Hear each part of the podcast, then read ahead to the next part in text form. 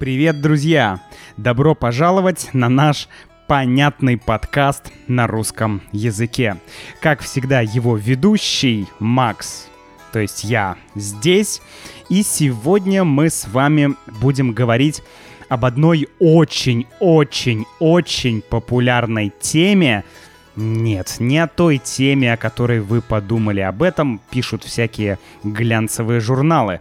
Нет, мы с вами будем говорить о другой популярной теме. Конечно, чуть менее популярной, чем э, тема с главных глянцевых журналов. Э, но, тем не менее, мы будем говорить о Транссибирской магистрали, о самой длинной железной дороге на планете. Недавно я получил письмо от одного из наших слушателей. Его зовут Боян, Боян из Сербии, и он э, попросил меня рассказать про историю Транссибирской магистрали, о природе, о городах, которые можно увидеть, и о том, как организовать э, себе путешествие по Транссибирской магистрали. Я хочу сказать Боину спасибо за э, хорошую тему для подкаста. Хвала ти на доброй теме за подкаст. И, конечно, сегодня мы не сможем поговорить обо всем этом, потому что наш подкаст ограничен по времени, но сегодня я попытаюсь вам базово рассказать про Транссибирскую э, железнодорожную магистраль, про то, что это такое, как, когда и кем она была построена, ну и один наиболее простой способ, как можно э, путешествовать по этой транссибирской магистрали. Давайте сразу же начнем. И еще небольшой у меня для вас есть э, еще, еще кое-что у меня для вас есть, друзья. Многие меня просят рек- рекомендовать какую-то музыку, русскую музыку. И я честно скажу, я не так много в последнее время слушаю разной музыки, но я для себя недавно открыл такую группу, как Otken. Пишется O-T-Y-K-E-N. Отыкен. А, это довольно прикольная группа, э, такая этниче, такой этнический фолк сибирских аборигенов, да, потому что в, это, в этой группе представлены разные коренные народы разных-разных-разных регионов России, и это очень интересно, какую музыку они делают. Это смесь какой-то народной музыки, э, поп-музыки, э, какой-то электронной музыки. В общем, очень интересно. Советую вам послушать и проникнуться э, таким современным духом Сибири. Что ж, давайте теперь говорить про Транссиб. Транссибирская железнодорожная магистраль. Транссибирская. Эта дорога, эта Транссибирская магистраль, она раньше называлась Великий Сибирский путь. И как я слышал, я не уверен, но я слышал, вернее, я читал об этом, что название Транссибирская железная дорога или Транссибирская магистраль пришло к нам из Запада. Англичане называли ее таким образом, и вследствие и в России ее стали называть Транссибирской железной дорогой или Транссибом.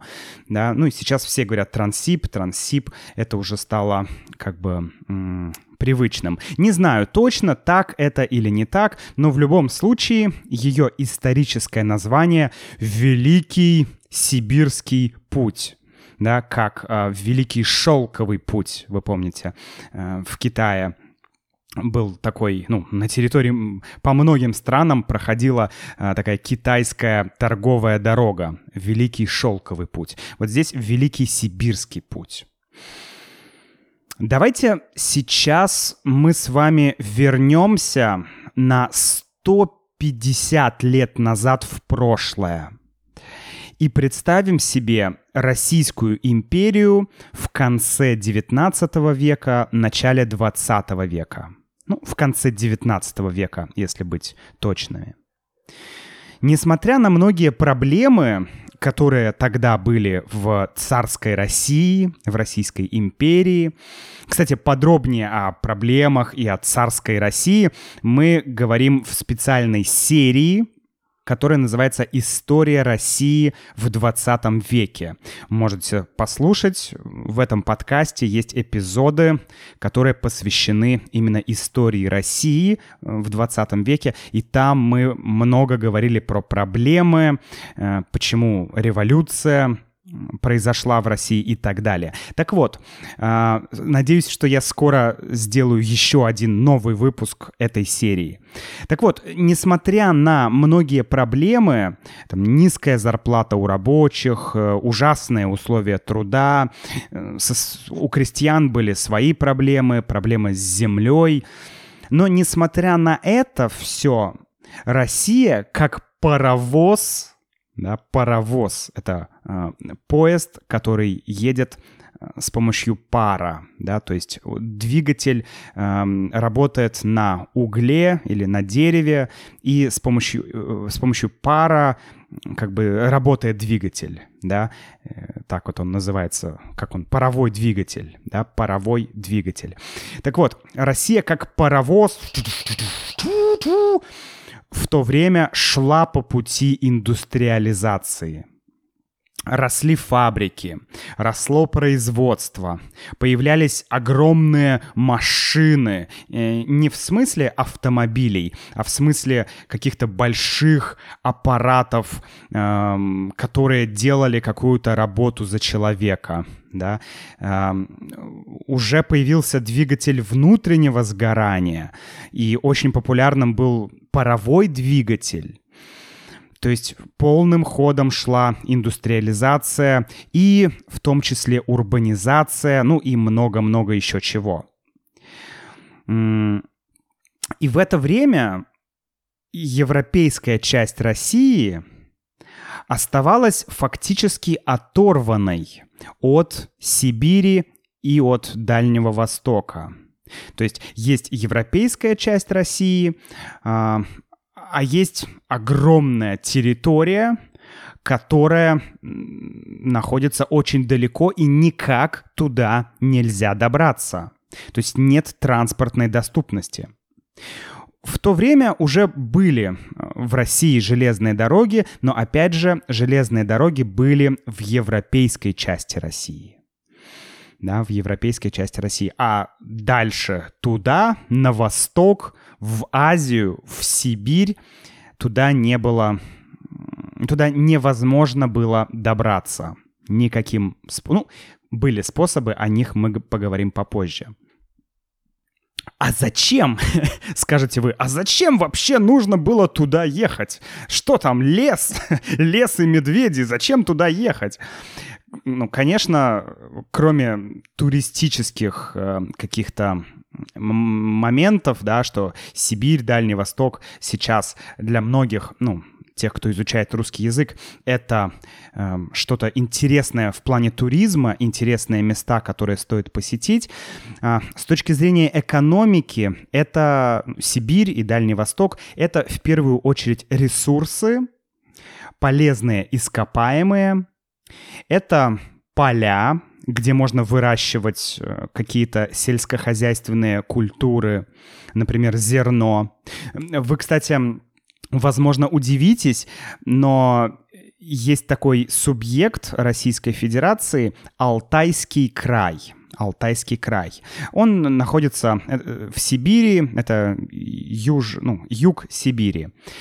И если вы поедете по Алтайскому краю, то вы удивитесь, потому что вы увидите огромное количество полей. Весь Алтайский край — это поля, это один из крупнейших сельскохозяйственных субъектов, то есть регионов Российской Федерации сейчас. Там выращивают зерно, например, пшеницу, рожь, э, да, пшеница — это белый хлеб, так скажем, рожь — это для черного хлеба, овес — это для овсяной каши, и ячмень, ну, ячмень э, мы его едим, мы его знаем как перловая крупа, да, перловка. Э, и, в общем, и даже, даже кукуруза, такое южное растение, как кукуруза, все это можно встретить в Алтайском крае. Казалось бы, да, о, Сибирь, должно быть холодно, лес, а там кукуруза растет. Да, вот так. Ну, э, только нужно понимать, что э, когда мы говорим Алтай, мы обычно имеем в виду горный Алтай, то есть горы. Но в России есть два субъекта с с названием Алтай. Первое — это Алтайский край, это такое, это равнина, где в основном поля. И рядом с этой равниной находится горный Алтай. Субъект называется Республика Алтай или Алтайская республика, как-то так. По-моему, Республика Алтай. Короче, есть два региона, и не нужно их путать. Один ровный, на другом горы. Так вот, конечно же, нужен доступ в эти территории, иначе, ну, иначе ты не получаешь никаких э, бенефитов да, с этих территорий. Ты не получаешь ресурсы, ты не можешь использовать эти ресурсы, ты не можешь осваивать территории, осваивать земли, да, то есть строить что-то там, добывать что-то, производить что-то. Ты, ты не можешь транспортировать а, ничего, да, то есть проблемы. И более того, если ты не можешь доехать до той территории быстро, то, конечно, эту территорию могут занять, может занять кто-то другой. Какая-то другая страна может занять ту территорию, и ты просто не сможешь э, отправить армию в то место. Да? То есть нужно понимать, что Транссибирская магистраль имела еще и очень-очень важное военное, такое э, военно-стратегическое значение. Потому что во время Второй мировой войны Транссибирская магистраль использовалась как раз э, для транспортировки грузов, в том числе и ленд-лиза, да, техника, э, которую советская армия получала по ленд-лизу, она доставлялась по Транссибирской, в том числе по Транссибирской магистрали из, э, из Владивостока, то есть вот из, э, из, из, из Дальнего Востока, да, то есть э, с той стороны ехали поезда из Владивостока сюда, потому что фронт был здесь, в европейской части, а с той стороны можно было доставить какие-то грузы, какую-то военную технику и так далее. Так вот, в то время нефть не имела такого большого значения, да, и главным продуктом импорта Российской империи была пшеница, зерно. И нужно было больше земли, нужно, ну, нужен был доступ к этой земле. Кстати, интересно, интересно, что сейчас также продажа зерна — это важная часть экспорта Российской Федерации. То есть не только э, нефть и газ, но еще и пшеница. Пшеница, зерно — это все сейчас тоже важная статья экспорта, как мы говорим. То есть важная часть экспорта, важная экспортная статья. Но вы можете спросить, Макс, ну а как так? А, неужели до 19 века Россия никак не использовала ресурсы Сибири, ресурсы Дальнего Востока?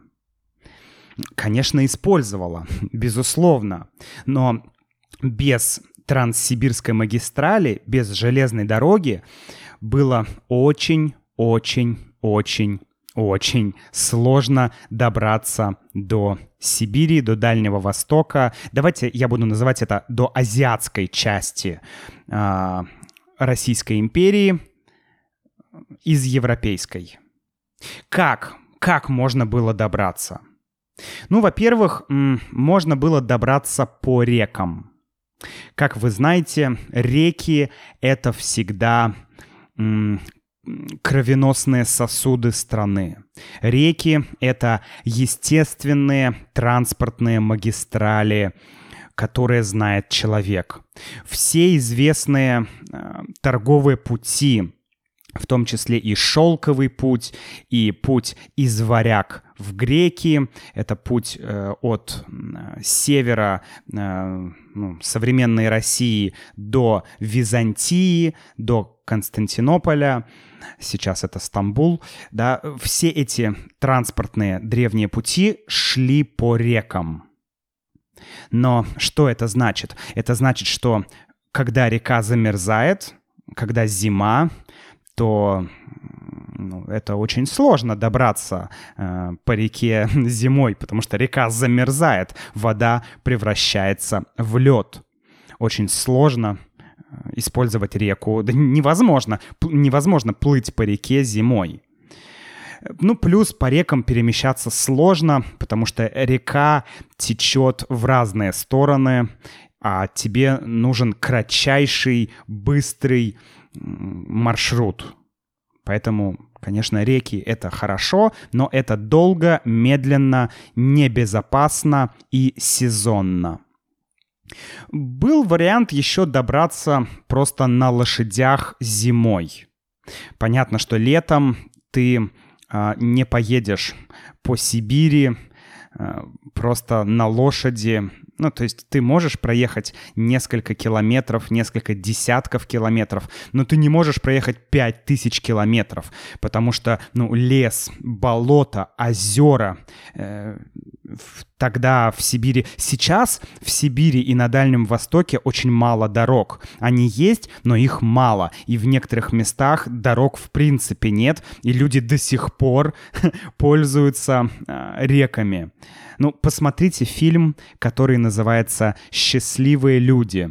Там четыре части, четыре сезона, лето, э, осень, зима и весна. И показано, как эм, люди живут далеко от дорог, далеко от цивилизации, в Сибири. Посмотрите, и вы увидите, что и сейчас есть множество в России мест, где просто нет дороги даже обычной автомобильной дороги. Вот. А в то время, 150 лет назад, ну, даже дорог не было, поэтому даже на лошади было невозможно э, ехать. Но можно было ехать зимой, потому что зимой снег и зима, сани, и ты мог ехать. Но, конечно, это было очень-очень-очень-очень долго.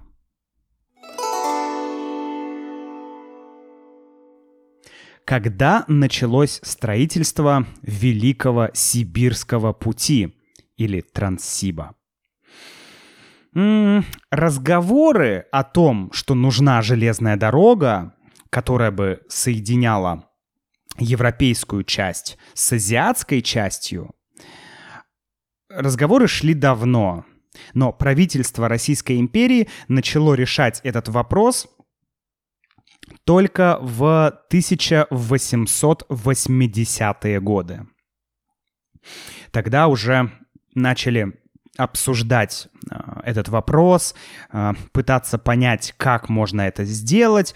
И в 1887 году, э, то есть это через 101 год родился я. Значит, значит 101 э, год до моего рождения, вот тогда э, были организованы три экспедиции для поиска оптимального маршрута через сибирские леса, через озера, через болота, через горы. И после этих трех экспедиций, когда был найден проработан маршрут, и стало понятно, где и как строить железную дорогу, то в 1891 году Александр III, это царь, который э, считается основателем Транссибирской магистрали, э, подписал указ, то есть документ о строительстве э, Транссиба о начале строительства Транссиба. Ну, конечно, тогда говорили «Великий Сибирский путь». То есть 1891 год. Короче, в 90-х, в 90-х Александр III начал строительство. Нужно понимать, что э, Великий Сибирский путь — это не просто одна железная дорога. И нужно понимать, что значение слова «транссиб», «транссибирская магистраль», оно менялось постоянно. В то время когда только начинали строить Великий Сибирский путь, тогда это была дорога, которая, железная дорога, которая шла от Челябинска, это город на Урале, до Владивостока. Это город на Дальнем Востоке, рядом с Японией. Да, еще раз. То есть первый вариант транссиба, такой классический исторический транссиб, это от Челябинска до Владивостока. Вот это, это, э, это, это расстояние, этот путь, этот маршрут, вот это и есть, скажем, классический исторический транссиб. Интересно, что его начали строить с двух сторон. Его начали строить и со стороны Челябинска, и со стороны Владивостока. Кто платил за это? Кто финансировал строительство? Государство. Дорога строилась за государственные деньги. Это был такой нацпроект, да, национальный проект, как бы мы сейчас сказали. Действительно, э, и, и, и сейчас в России все, наверное, ну или большинство инфраструктурных глобальных э, проектов делается именно за государственные деньги. Ну, можно, конечно, подискутировать, почему так получилось, но просто это факт. И в то время, э, в то время для Российской империи вообще такой проект, как строительство Транссибирской магистрали, это, это было что-то невероятное, это было очень сложно, и это было очень дорого. Это, не знаю, как сейчас построить космическую станцию или какую-нибудь звезду смерти или, не знаю, еще что-то. Ну и, как обычно, сначала планировали один бюджет на строительство Транссибирской магистрали, потом начали строить, потом бюджет увеличивался, потом опять увеличивался, опять увеличивался. В общем, в итоге очень-очень-очень-очень-очень много денег было потрачено на строительство э, вот этой вот Транссибирской магистрали. Считается, что Транссибирская магистраль была построена или закончена в 1916 году. То есть начали строить в 1891 и в 1916 году закончили строительство. Это получается э, 27 лет. 27 лет. Ну, то есть всю жизнь Курта Кобейна. всю жизнь Курта Кобейна строили Транссибирскую магистраль. Да? И важный момент. Э, это не одна, то есть Транссибирская магистраль — это не просто одна дорога, это система. Это система из разных железных дорог. У них даже есть название. Там Уссурийская дорога, э, какая-то еще дорога. В общем, есть много частей э, Транссиба, но я не буду вам их называть. Мне кажется, в этом нет смысла. Но это не совсем точный период, да, 1891 по 1916. Это как бы официальный такой э, период, но по факту дорогу потом строили э, еще дольше. Ну как, не строили, а работали над ней. Например, электрификация всей магистрали была закончена только в 2002 году. То есть нужно понимать, что над Транссибирской магистралью, к счастью, до сих пор работают, что она модернизируется, и поезда ходят, и в целом кажется, что все хорошо. Какая длина у Транссибирской магистрали? Как я уже говорил, это дорога от Челябинска до Владивостока. Вот это расстояние классическое примерно 7 тысяч э, километров. Это вот классическое расстояние. Однако маршрут менялся. Маршрут менялся. Например, когда дорогу достроили и все было открыто в 1916 году, то весь маршрут был из Санкт-Петербурга, потому что Санкт-Петербург тогда был еще столицей Российской империи, еще была империя. И из Санкт-Петербурга во Владивосток ходили поезда. Вот это был весь такой длинный путь. 9 с лишним тысяч километров, да, его от Владивостока до эм, Петербурга. Но после революции, когда столица стала в Москве, столицу перенесли в Москву, то и до сих пор так, то вот этот великий сибирский путь или Транссиб, его уже считают от Москвы, от Москвы до Владивостока. То есть изначально Челябинск, Владивосток, потом Петербург, Владивосток, и сейчас это Москва, Владивосток. В Москве даже есть э, на Ярославском вокзале есть э, такой специальный километровый столб, такой указатель, где написано «ноль». То есть 0 э, километров. Начало маршрута, начало Транссиба. Ну и во Владивостоке находится другой знак 9288. Это последний километр, да, это конец пути, конец Транссиба во, э, во Владивостоке. Весь маршрут, если ты едешь на поезде, он занимает примерно 6 дней. Ну, 6 с чем-то дней. Ну и примерно 7 дней, если ты едешь из Петербурга. Потому что из Петербурга в Москву, ну, примерно полдня ехать. Ну, есть разные поезда, но в целом нет, не полдня, чуть меньше. Где-то 7 часов в среднем. 7 часов из Петербурга в Москву. Если вы едете по Транссибу, то он проезжает огромное количество, как вы понимаете, разных объектов. Во-первых, это около 20 субъектов Российской Федерации, то есть 20 регионов, да, Москва, там, ни, потом ни, ниж, Нижнегородская область, э, не знаю, Ярославская и так далее, и так далее, и так далее, то есть огромное количество субъектов. М около 87 городов на вашем пути — 87 городов. И самые крупные города какие? А, ну, э, это однозначно Екатеринбург, это э, Новосибирск, ну, конечно же, Москва и многие-многие-многие ну, другие города, Владивосток. То есть, по сути, все крупнейшие города России, они соединены Транссибирской магистралью.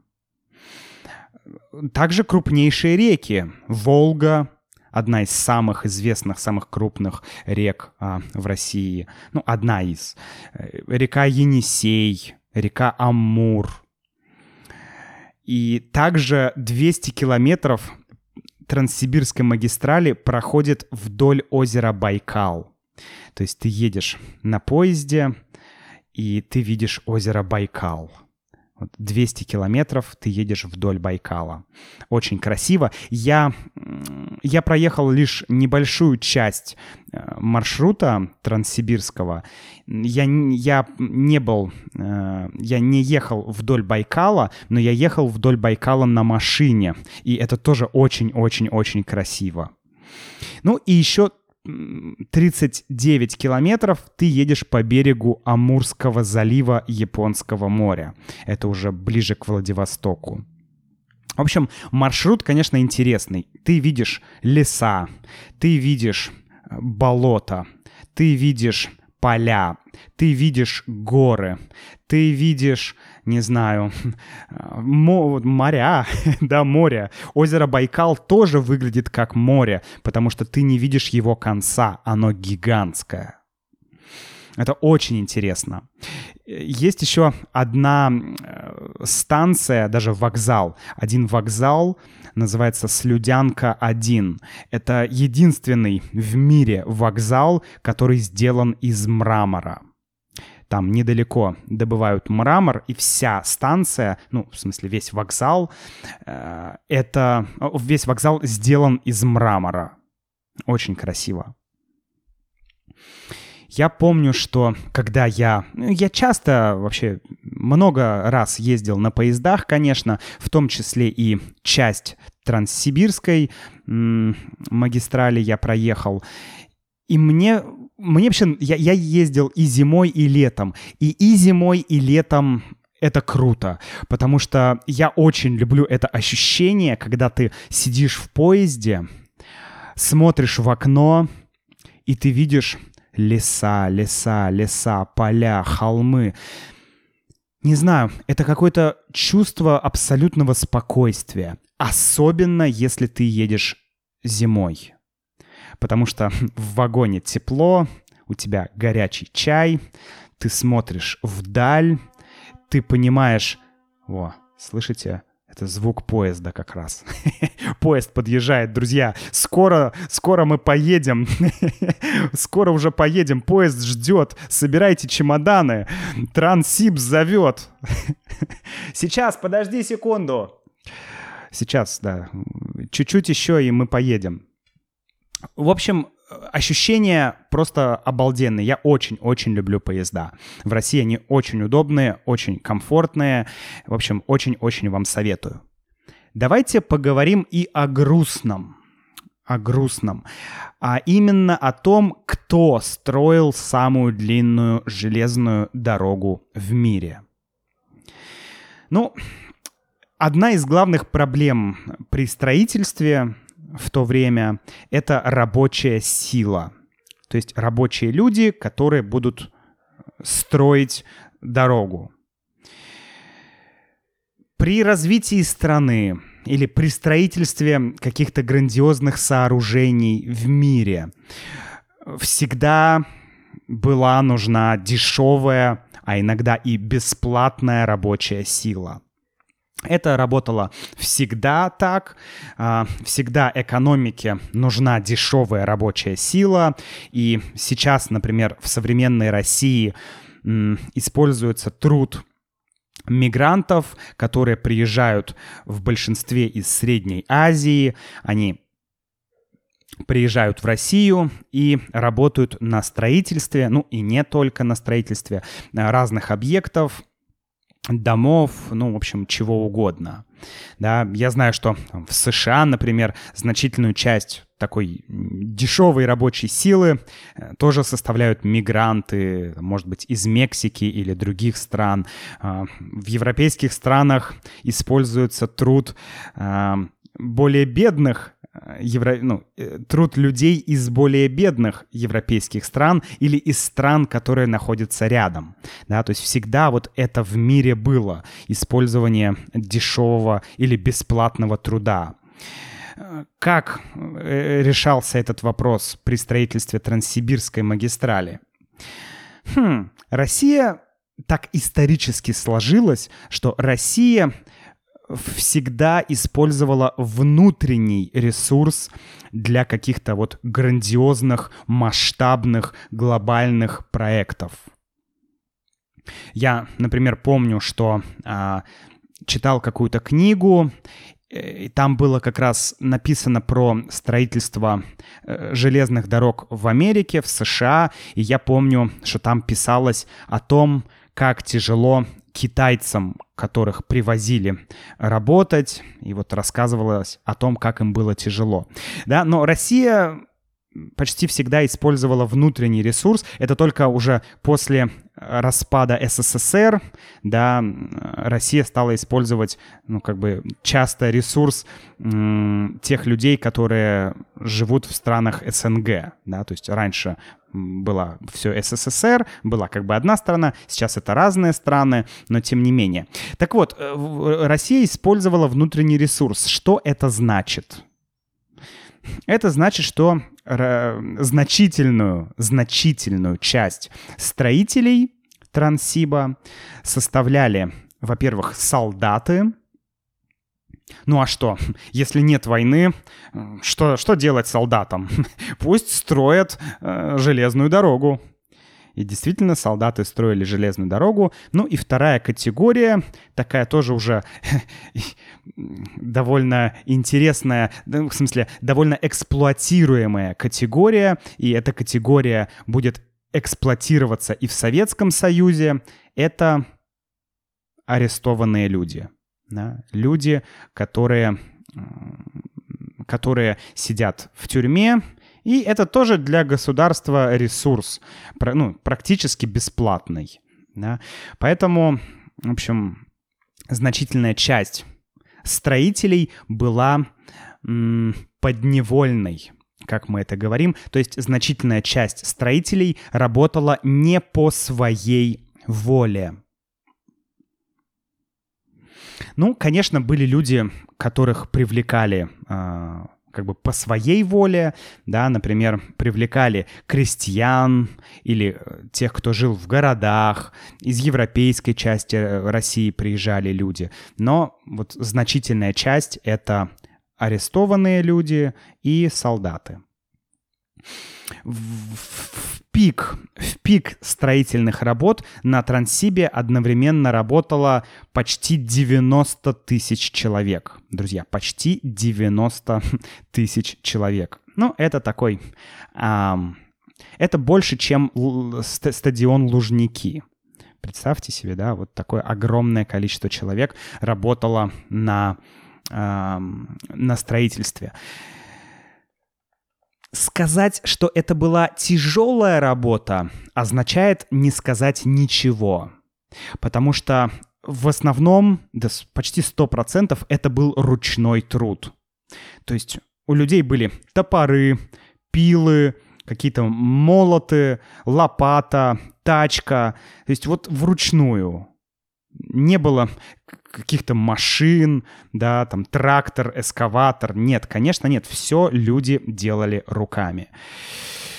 Ох, Конечно, у нас нет никаких данных о том, сколько людей э, отдало жизнь этому строительству. Но, знаете, меня всегда интересовал такой вопрос. Где проходит граница между необходимостью грандиозного проекта и между потраченными жизнями людей, которые участвовали в строительстве. То есть вопрос можно по-другому сформулировать. А хорошо ли, да, что люди погибают но создаются грандиозные проекты. Ну, да, напишите, друзья, что вы об этом думаете в комментариях на сайте russianwithmax.com. Напишите, что вы думаете, как вы к этому относитесь. Я понимаю, что есть разная градация. Есть рабы, которые строили египетские пирамиды, да, и есть э, там такие полурабы, вот как в, Транссиб... как в случае Транссибирской магистрали, которые, ну, все-таки э, получали за это какие-то деньги, то есть это разное, да, разный уровень. Но тем не менее, вот мне кажется, что самое главное, чтобы не было работы по неволе, потому что когда я слышу, что человека отправляли против своей воли работать, а, не знаю, работать а, на строительстве какой-то дороги, ну, ну, конечно, это для меня это жесть такого. Ну, ну Наверное, потому что я рассуждаю с позиции 21 века. И сейчас, ну, как-то в обществе немножко другие какие-то моральные нормы, и все-таки а, у нас нет сейчас такого, ну, по крайней мере, в большинстве стран, да, нет такого, что вот людей просто эксплуатируют без их воли. Ну, окей, это, конечно, другой вопрос для другого абсолютно подкаста. Просто напишите, что вы думаете. А, где вот эта грань между использованием людей для достижения цели? Мое мнение, что все должно быть по собственной воле. Если человек готов работать на проекте сложном, трудном, возможно, опасном для жизни, и он принял такое решение, ну, это его э, выбор. Но если человек не хочет этого делать, то, кажется, он имеет право это не делать. Хорошо, давайте поговорим теперь про то, как купить билеты и сколько эти билеты могут стоить билеты на, ну, для проезда по Транссибирской магистрали. Понятно, понятно, что сейчас сложно говорить о каких-либо путешествиях по России, Хотя есть люди, которые мне пишут и говорят, что Макс, я летом собираюсь ехать в Россию, летом 2023 года. А, я собираюсь ехать в Россию путешествовать.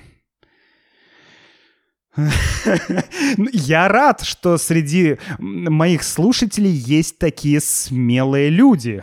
Я рад. Да, потому что, ну, я могу сказать, что э, я, конечно, не могу представить, что я еду сейчас в Россию, чтобы там, даже чтобы решить какие-то важные дела, хотя мне нужно это сделать, и я не знаю пока, как решать э, вопросы, но ради путешествия я сейчас в Россию бы не поехал. И, друзья, тем, кто думает о том, что может быть по- поехать в Россию а, путешествовать, я хочу сказать, не нужно, но это, это рекомендация, да, не нужно этого делать в ближайшее время. Абсолютно точно. Абсолютно точно. Но, тем не менее, чтобы понимать, а, какие есть опции в будущем, ведь все, что происходит, это все временно, так или иначе. А, ситуации были разные, и в, том, в том числе и в России, поэтому ситуации меняются, причем часто очень неожиданно, поэтому рано или поздно мы все с вами сможем проехать по Транссибирской магистрали, сколько это может стоить и как это лучше сделать. Ну, во-первых, есть вариант какого-то организованного тура. Наверное, есть. Я не знаю, честно говоря, друзья. Но наверняка есть какие-то э, агентства, которые смогут организовать вам маршрут по Транссибирской магистрали. Не знаю, я надеюсь, что среди наших слушателей э, большинство людей такие авантюристы, которые хотят сами поехать в путешествие без э, специальной организации. Хотя ничего плохого я в этом не вижу, поехать в организованный тур. Но просто я никогда сам так не делал, мне это не очень близко, поэтому, наверное, я так говорю. Но, тем не менее, если вы хотите какой-то организованный тур, то я уверен, что вы найдете его с помощью поисковой системы. Но если вы хотите проехаться по Транссибирской магистрали самостоятельно, вы можете сделать это очень-очень просто. Вам нужно знать лишь один веб-сайт — RGD.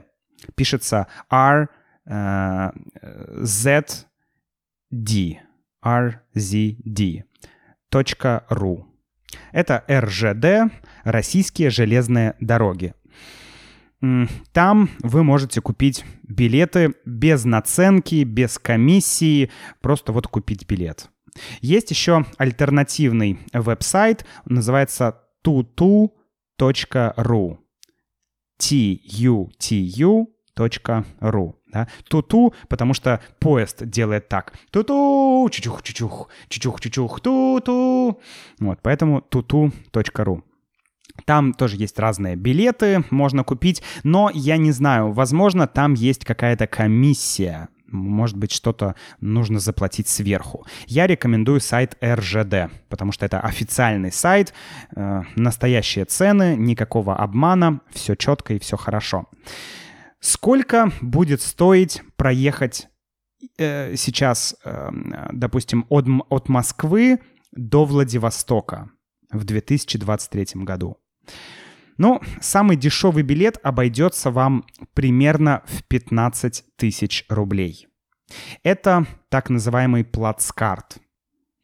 То есть это а, открытая часть, где находятся четыре человека, ну, как четыре с одной стороны и еще два с другой стороны. То есть как бы в одном пространстве шесть человек.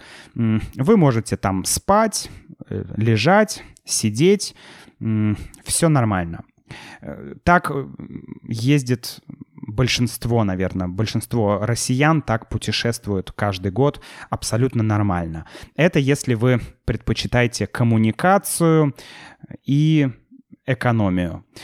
15 тысяч рублей — это примерно 190 долларов США. Следующий вариант — это купе.